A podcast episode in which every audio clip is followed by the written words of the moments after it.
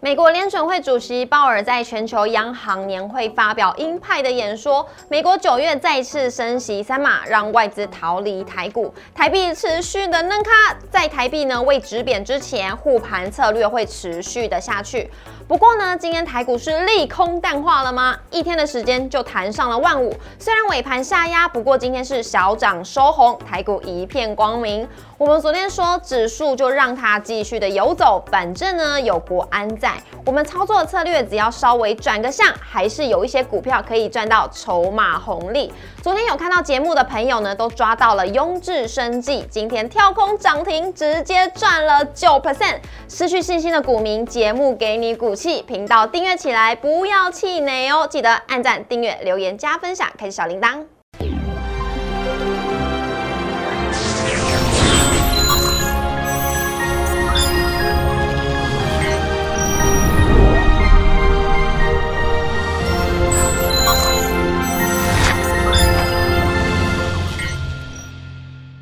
股市的小店，投资不断线。大家好，我是主持人 Coco。今天在我们节目现场邀请到的是林汉伟分析师老师，好，Coco 好，大家好。老师，今天呢，台股是攻上了万五之后呢，又下来了，最后是没有站上的，要怎么怎么回事呢？等一下听老师娓娓道来喽。来看一下我们今天的主题，在上个礼拜五呢，鲍尔的会后谈话是比较偏阴的情况之下，让台股在昨天的时候是大跌三百多点，但是呢，怎么只过了一天的时间，台股今天是再攻上万五呢？哎，这个利空是淡化了吗？而台股呢是一片光明，今天的光学族群表现的。非常的好哦，来看一下我们今天的台股走势。台股呢，今天是在电子股回神的领军之下，盘中是有一度大涨百点，重回了万五。像台积电呢，一路虽然是在平盘上下的震荡，今天最高呢有拉到五百元，但是尾盘下压回到了四百九十六元，成为今天加权涨势收敛的原因。像是红海、联发科还有台达链，今天都是小涨的。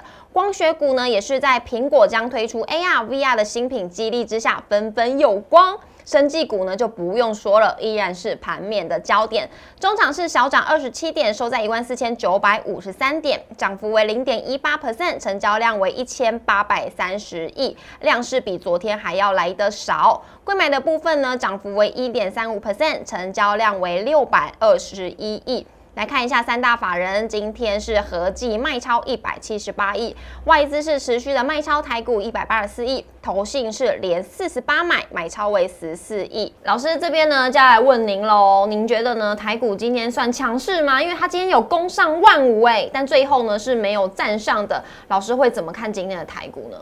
我觉得今天当然指数是有一点弱势啊，那弱势的原因有两个，第一个当然在于说，因为今天是这个副台指的结算，是。那尾盘部分可以看到刻意做一些压盘的动作，像今天的台积电啊，今天一些大型的全指股尾盘都往下压，对，就是因为整个副台指在结算的时候，其实外资如果说在副台指的空单水位比较偏高，那它可能就会说顺势压低结算的一个动作，所以今天我觉得尾盘这个上影线留的稍微有点长，有部分是因为副台指结算的关。关系。那另外一个区块当然在说，因为目前可以看到国际股市的部分，不管就美股的纳达克指数或费半指数，其实都有点高档往下做一些回头。那台湾刚好电子占整个台股权重是比较高的，所以最近如果半导体的股票不强，电子的股票不强，或者说美股的类似尖压股股票开始回档的时候，当然你看整个大盘指数，你会觉得说，哎，这台股看起来好像就有点虚虚的，有点弱弱的。但我们整体上来看的话，还是可以看到，如果光就这张图表的线图，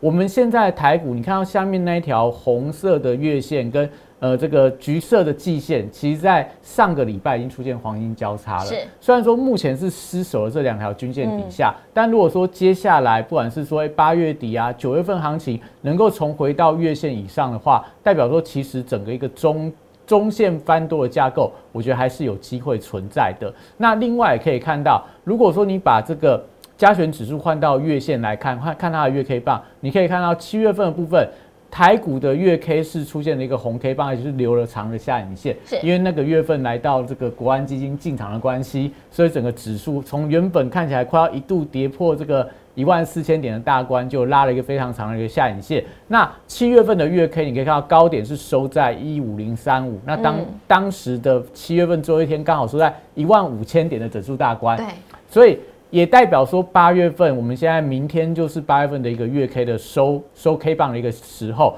那八月份的月 K 的开盘价在一四九八二，代表说明天台股如果能够反弹站到一四九八二以上的话，整个月 K 棒会出现一个红 K 棒。那如果能够更上一层楼，直接突破一五零三五的话，代表说，哎，连续两个月的一个月 K 都收过前一个月的高点。是，而且大盘你可以看到，从一八六一九这样跌下来之后，其实这是。首度出现月 K 棒连续两个月过高的，嗯，那代表整个一个中线的架构反而有持续转强的一个态势。而且如果你月 K 棒来看的话，我们都知道费波南西系数第八个月 K 是一个转折月，是。那转折月出现一个十字 K 棒，也代表多空即将变盘表态。那九月份的行情就会变得比较关键一点，也就是说九月份台股能不能更上一层楼，万五会不会成为所谓铁板一块，不会再被跌破？是。那就要看九月份台股的。股市啊、汇市啊、债市这个表现，那目前来看的话，我觉得还没有一个比较明确的定论。所以，我们先以短线上来说，就是明天整个大盘指数的重点是在于要收在一四九八二以上，代表月 K 就可以出现了连二红。因为我们今年大概从二月份来以来，你看到月 K 棒就一根黑、一根红、一根黑、一根红、一根黑、一根红。那如果明天还是一根黑的话，代表这样的一个所谓的红黑交错的惯性。还没有改变，还没改变。对，那这时候，但九月份如果以这个惯性来讲，九月份有机会收红，但是它就没有办法去扭转这个原本这个所谓一个比较偏向空方修正的一个格局，所以当然就代表说，哎，接下来在明天的收盘就非常的关键。嗯，那明天刚好又是 MSCI 的季度调整，对，那所以就明天非常难去猜它的多空，因为明天大概在尾盘会爆出大量。那但是如果以这个今年外资在台湾的提款金额来说，已经卖了一兆多了嘛，所以就算 MCI 季度调整是调降台股的权重，但外资卖这么多的情况里面，我觉得应该要再大卖的机会反而不会那么高啦。也许说它可能卖过头，反而明天尾盘会回补一些买盘，让整个指数往上拉高。所以但明天就是看。最后那个 M C I 技术调整，我觉得变得会非常的刺激了。会不会其实那个国安基金其实也在看这个？如果明天呢是没有来到一四九八二，它会不会进场护盘呢？好期待哦！对啊，操盘手可能看到这个节目说，那我们要收在一四九八二以上，对，让这个观念改变。我觉得但明天就拭目以待了。是的，控盘控的非常的漂亮。好，那老师今天盘面上呢，除了生技族群之外呢，有一个族群就是光学股了，真的是都有光哎，因为我们可以看到这一则新闻呢，苹果元宇宙的新产品。传明年会亮相，它会结合 AR 跟 VR 的技术。老师会怎么看光学股呢？对，因为我们讲说，其实去年开始的元宇宙，很多人都说。在这个元宇宙要能够成熟，一定要最大玩家进场。就苹果发表元宇宙之后，果粉开始去买这个元宇宙的头盔，那整个一个应用啊，整个一个生态圈才会比较丰富起来。所以目前市场在全面性的瞩目，说，哎，苹果明年的 MR 头盔到底能不能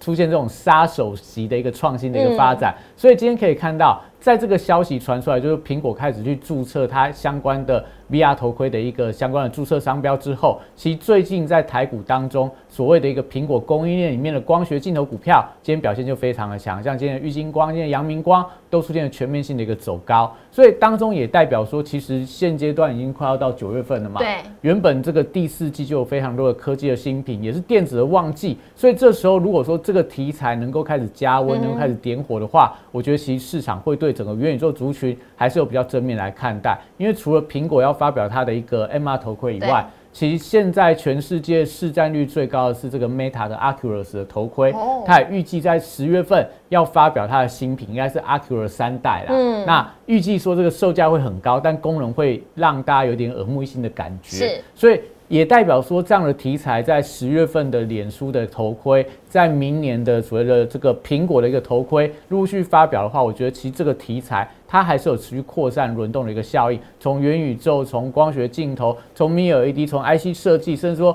扩散到游戏族群，我觉得可能在接下来第四季都有这样的一个所谓的呃族群扩散轮动的一个效应可以产生。好，那我们就干脆直接来看一下玉金光的现形能不能好好布局。对，我觉得玉金光蛮有趣的啦，因为玉金光其实最近最大的消息就是跟对岸的天风证券的郭明奇杠上了，是。因为郭明奇不断在放玉金光的利空消息，说苹果会掉单、会砍单啊，玉金光良率不够，转单到大力光啊，但是发现到玉金光股价经过几次的利空下杀，哎，它现在反而缓步站到所有均线之上，而且。每次利空下杀都量缩，往上攻击就带量，也代表说，我觉得这个是有心人士在利用消息面来做一个洗筹码的动作。那筹码洗完之后，如果接下来这个旺季真的来临，那我觉得可能玉金光它股价其实有比较大的一个想象空间，因为去年的元宇宙玉金光曾经一度从也超三百多块啦，涨到快要六百块，那股价也经过一波的修正回来之后，哎，最近开始股价又慢慢在这边呈现。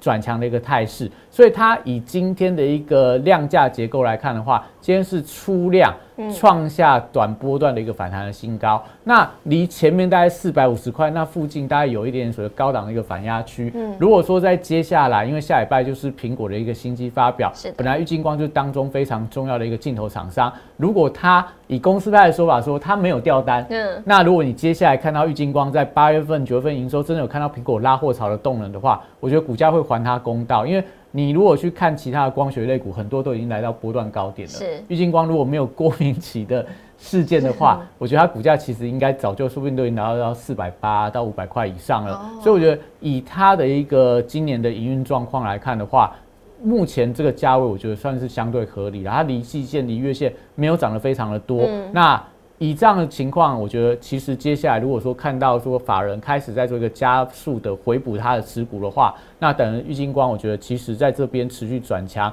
走高的机会相对比较大的。那再往下一档来看，就是今天表现最强是阳明光，因为大家直接点名就是说。苹果明年的头盔就两个镜头厂商会出货，一个是玉金光，一个是阳明光。那玉金光出一半，阳明光出一半。那你说，那阳明光为什么今天是涨停板？对啊，还跳空。就是因为它股本相对比较小，而且它也只有这个题材。是。它不像郁金光，它可能还有手机的镜头题材，有车用镜头的题材，所以它就有点被分散。就是说，虽然说可能对苹果的头盔有想象的空间，但大家也会担心说，那苹果的手机如果卖不好，或非屏的手机卖不好的话。对郁金光会不会营收反而是旺季不旺？但阳明光本身做的是投影机，那另外它打入到苹果的这个 Pancake 的一个供应链的一个部分，那也代表它其实是比较这个纯度比较高啦，所以股价反应就比较激烈。你看它昨天其实阳明光。还一度打跌到九十块以下，那时候就是买点。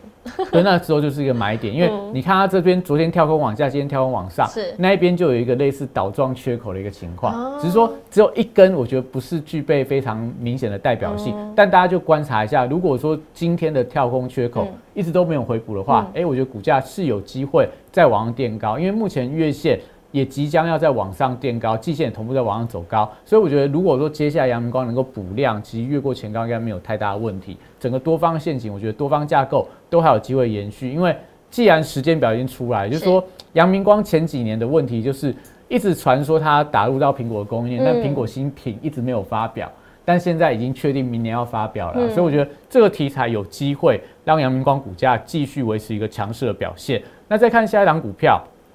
先进光的部分，那先进光其实要还是要先跟大家厘清，先进光本身它比较没有做到手机的镜头，是它比较偏向车用镜头这一块。那因为它跟大力光之间有换股的一个协议，所以它。是算是补足大力光在车用镜头比较弱势这个所谓的一个重要的所谓的一个合作的一个伙伴，所以它股价之前的一个发动，大部分是因为大力光那个时候股价开始转强，嗯，所以先进光就跟着水涨船高。那这样说，最近台股当中这个车用镜头这一块，车用零组件这个区块，其实走势都非常的强劲，是的，所以也带动到先进光股价。在这边也重新做一个转强，但这张股票你要留意一下，就是说它股性也是比较温吞。它大概从七月中以后到八月份，股价一直在七十八块，就从七十五块到八十块这区间，经过一整个月的时间，还是在这个区间里面。正去。对，所以也代表说这种股票，我觉得它如果说接下来短线上连续往上飙高的时候，可能大家不要去追高，因为它的股性我觉得是比较温吞一点，它的题材比较偏向车用的题材，